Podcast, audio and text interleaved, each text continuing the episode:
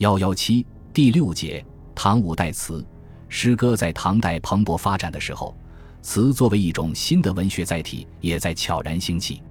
词最初是适应古代乐曲歌唱需要而产生的，远在梁代沈约、萧衍等所写的《江南弄》就已经具有词的雏形。入唐以后，政治安定，城市经济繁荣，西域音乐的大量传入，民间乐曲发达。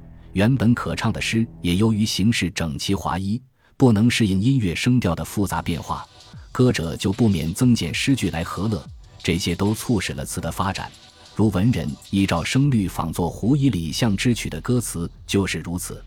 又如《浪淘沙》《雨霖铃》《抛球月》等曲词，原来都是七言绝句体，后来却演变为长短句的词调。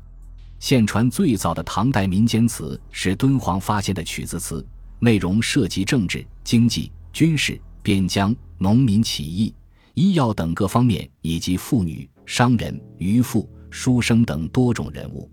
其中以写妇女的最为出色，如《孟江南》，把受侮辱的妇女比喻为任人攀折的杨柳，是非常确切的。诗用民歌惯用的比兴手法，托物寄意，表现了妇女的不幸命运。唐代文人作词较早的有张志和、刘长卿、韦应物等人，这诗词在文人手里还处于刚刚发展阶段，所以数量不多，形式也比较短小，所反映的生活内容也不够宽广。但早期的文人词受民歌的影响，有一种明朗、清新、活泼的特色，如张志和的《渔歌子》。唐代还有一些描写边塞的词为人所注目，如韦应物的《调笑令》。这首词有一种高旷的情调，意境也比较开阔，对拓宽词的题材、影响词的艺术风格有着积极的意义。相传诗人李白也写词，有两首词颇为人所熟知：其一日忆秦娥，其二曰菩萨蛮。这两首词，有人认为不是李白所作，但就词的本身而言，达到了很高的艺术水平，曾被后人誉为百代词曲之祖。中唐时期。写词较多的是诗人白居易和刘禹锡，其中又以白居易的词为著名，如他的《长相思》曰：“对爱情的描写既流转如珠，又含义不尽，有民间词调的本色，又有诗人加工的美感。”而白居易另一首《忆江南》更脍炙人口，广为人传颂，诗人极尽抒情，已和民间词调有了很大的差别。至晚唐，文人写词渐多。其中以温庭筠最为著名。温庭筠本名齐，字飞卿，太原祁人，曾任随县尉、方城尉、国子助教等小官，屡举进士不第，一生不得志。公诗与李商隐齐名，时称温李。又通晓音律，熟悉词调，能逐弦吹之音为测验之词。其词多写妇女归情，风格浓艳，如其《菩萨蛮》曰。这首词以艳丽的笔调，细腻地刻画出妇女刚睡醒后起来梳妆打扮的娇懒神态。温庭筠的很多词都充满了这种香之气。不过，同样写闺情，也有些悠远感人之作，如《望江南》，形象鲜明生动，意境也较为开阔，在艺术手法上也达到了很高的水平。对词的发展来说，温庭筠向前推进了一大步。他的香软丽密的词风对后代，尤其是在五代产生了很大的影响。五代时期，黄河流域战争频仍，但西蜀、江南一带却相对安定。在这些偏安的小王国里，统治阶级弦歌饮宴，昼夜不休，过着奢靡腐化的生活。于是，适应歌楼舞榭的需要，词就大量产生了。五代时期后，蜀赵重作选录温庭筠、黄甫松。韦庄等十八家词为《花间集》，其中楚温庭筠、黄甫松、孙光宪外，都是蜀地文人。他们在词风上大体一致，后世称之为花间词人。花间派词人的多数作品是用华艳的词藻来描绘妇女的服饰、体态和闺阁生活的，题材比温词更狭窄，内容也更空虚，格调也更卑下，对后代词人产生了消极的影响。花间派词人中，韦庄和温庭筠齐名。韦庄的词有一定的内容，语言也较清朗自然，情调也较真挚感人。如《思帝乡》，全词都用白描写法，把一个天真烂漫的少女追逐爱情幸福的心情写得活灵活现。韦庄词里还有些直抒情怀的作品，其中有首《菩萨蛮》颇为人所传颂。韦庄共写了五首《菩萨蛮》，风格都相近，这在花间派词里别具一格。在花间派词人中，也有少之粉气、意境较为开阔的作品，如李寻的《巫山一段云》。有些词还饶有南朝乐府民歌情味，如牛希济的《生渣子》。与花间派词人同时而稍晚的南唐首都金陵，也聚集了一些词人，文学史上称之为南唐词人。其中著名的为冯延巳、李璟和李煜，并以李煜影响较大，成就较高。南唐境内的金陵、扬州，唐后期以来极为繁华的都市。入五代后，经济得到了继续的发展。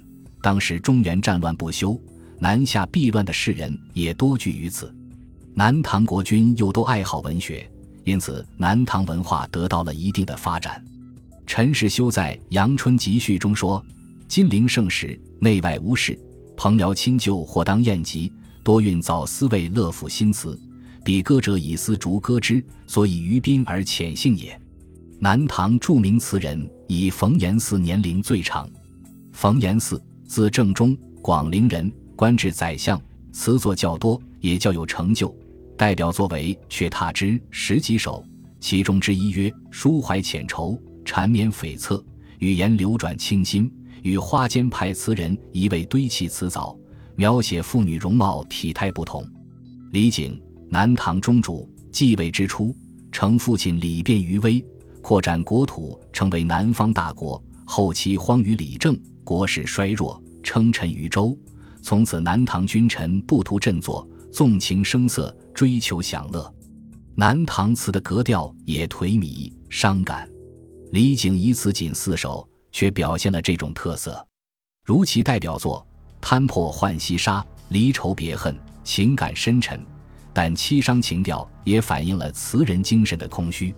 李煜，字重光，不仅作词，而且工书善画，洞晓音律，是南唐最后一个皇帝，世称李后主。他公元九百六十一年继位，时宋以代周，南唐国势岌岌可危。李煜一方面向送上贡大量的金银财物讨宋太祖欢心，一方面又对自己小朝廷的存亡忧虑不安，而纵情享乐，沉湎声色。他这样过了十几年苟且偷安的生活。南唐被宋灭亡后，又过了两年多日息以泪洗面的日子，最后被宋太宗派人毒死。李煜由皇帝变为囚徒，这个生活上的变化，对他词的创作有很大影响。明显的分为前后两种不同风貌。李煜前期作品主要是写宫廷生活的，如《玉楼春》，晚装出了明积雪，春殿频鹅鱼贯裂，凤箫吹断水云间，众暗霓长歌遍彻。这类词较花间派场面要大一些，心情得意，笔调欣然，然视为一种亡国之音。因为南唐的灭亡已无力挽回，李煜有些词里已流露出了哀愁情绪，如《清平乐》。相传这是他亡国前不久的作品，格调虽然比描写宫廷生活的词高一些，但心情的沉重也显露出来。亡国之后，李煜的词写得非常哀痛感人，如其颇为人所熟知的《虞美人曰》，这首词很有感染力。这一时期，他同类作品还较多，如《乌夜啼》《子夜歌》《浪淘沙》等，历来为人们所传颂。可见这些伤感词在艺术上是成功的。但这些词中没有展示光明的前途，缺少一种激人奋斗的力量，伤感而不悲壮。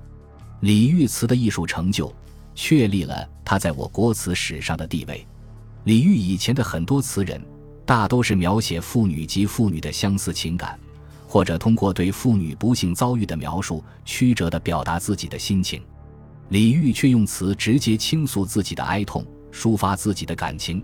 摆脱了长期在花间尊前慢声吟唱所形成的传统风格，而成为人们可以多方面述之言怀的新实体。